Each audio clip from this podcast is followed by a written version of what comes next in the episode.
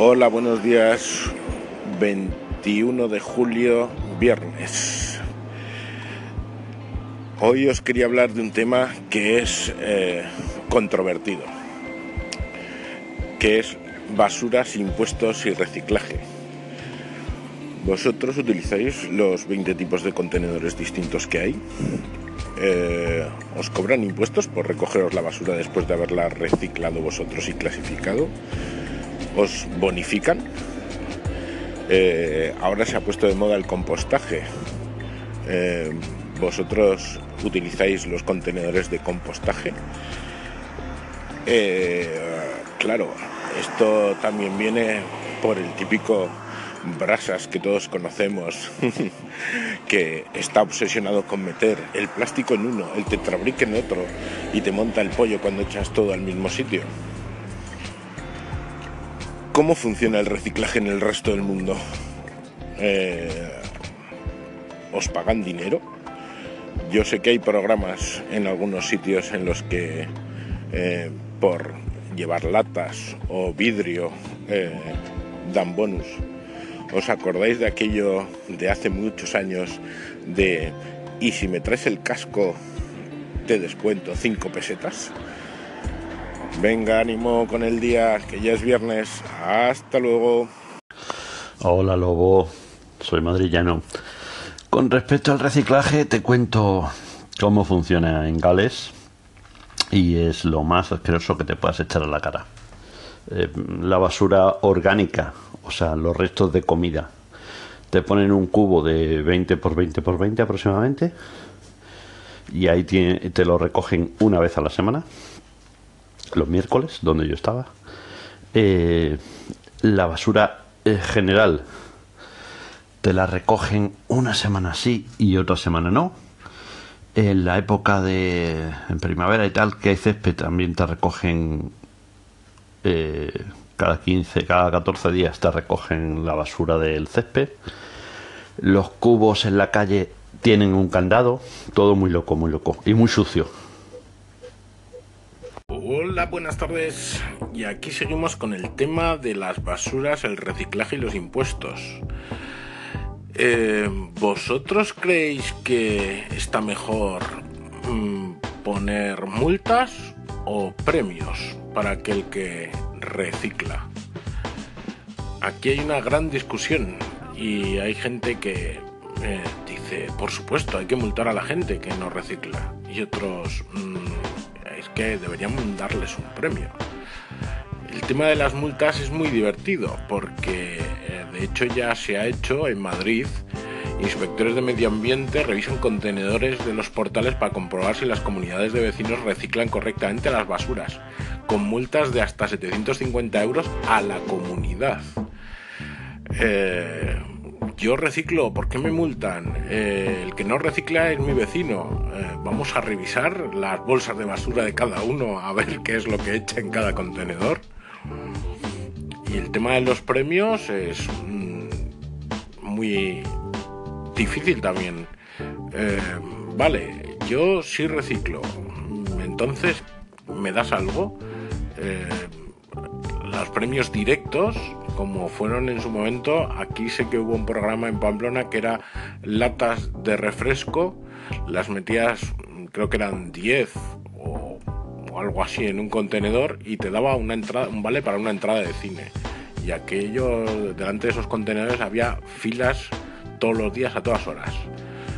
Eh, pero a la gente también le parece mal que se dé premio por algo que se supone que tenemos que hacer de forma natural para cuidar el medio ambiente. ¿Tú qué crees? Buenas. Eh, bueno, sobre la basura, un par de puntualizaciones. Ya me conoceréis que soy muy mijita, pero hombre, tampoco existen 20 tipos de contenedores. Aquí en Sevilla existen solo cuatro tipos de contenedores: orgánico, papel, vidrio y envases, que de envase yo soy el primero que lo utilizo mal porque tendemos a echar indiscriminadamente el plástico en ese contenedor cuando realmente es solamente envase. Lo que pasa es que la mayoría de envases suelen ser de plástico. En otras localidades en el norte, por ejemplo, existen contenedores para compostaje, pero es de manera voluntaria y aquí en el sur con el calor que hace sería casi inconcebible, porque tienes que acumular basura orgánica durante varios días en casa, eso desprendería un olor que sería para echarse para atrás. Y luego aparte hay algunos tipos de residuos especiales que si quieres como pilas, aceite, pero que no, en principio son solo cuatro tipos de basura lo que tienes que separar y reciclar en casa. Vamos a decir, lo del sistema, ese sistema retornable que está en Alemania, en todos los países civilizados, debería estar en España también, pero es que lo que ha comentado lo anterior, eh, no ya solo por el tema de reciclaje, yo no sé si mucho, bueno, cuánto soy de España, pero es que en España te vas por cualquier camino público, por cualquier vereda, por cualquier escampado y el paisaje de, latas, de refresco, de botella es desolado, es tristísimo, es que está todo hecho un asco.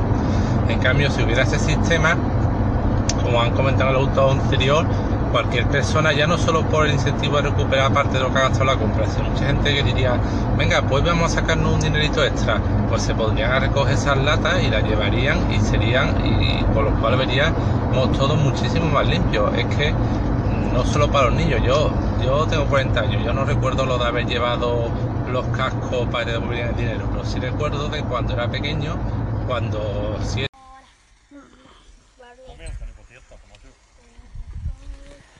Buenas. Respecto al tema este, he grabado antes un audio, un segmento en mi canal, pero te cuento aquí brevemente cómo se hace en Suecia, por lo menos en lo relativo a todo lo que son las latas de aluminio y también a las botellas de refrescos, eh, tipo Coca-Cola, grande, pequeñas, todas estas, ¿no?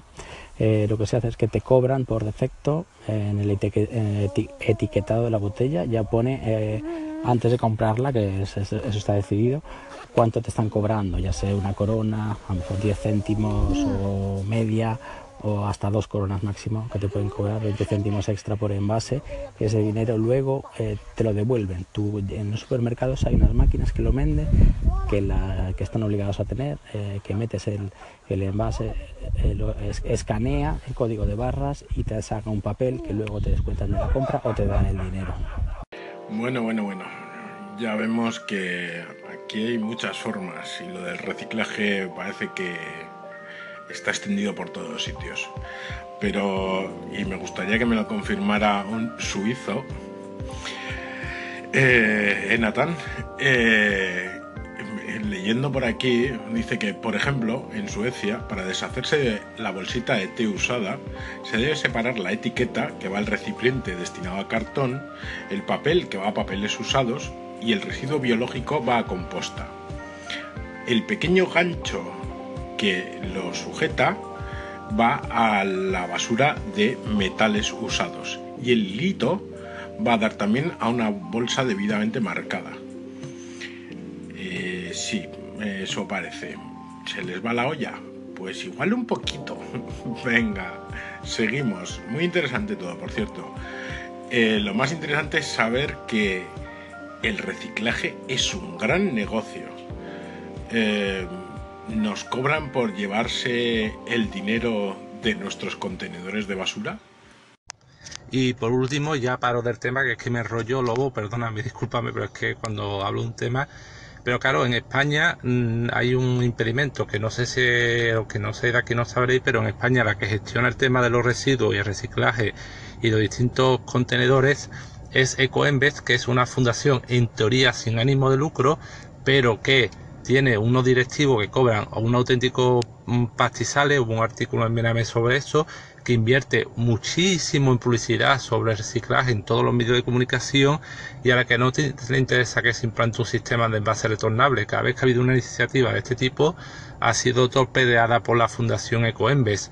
En Valencia lo han conseguido implementar sistemas, pero ha costado sangre, sudor y lágrimas, porque como siempre, cuando hay intereses creados, pasa a un sistema mejor. Como digo, aunque sea mejor, choca con muchísima resistencia. Venga, hasta luego.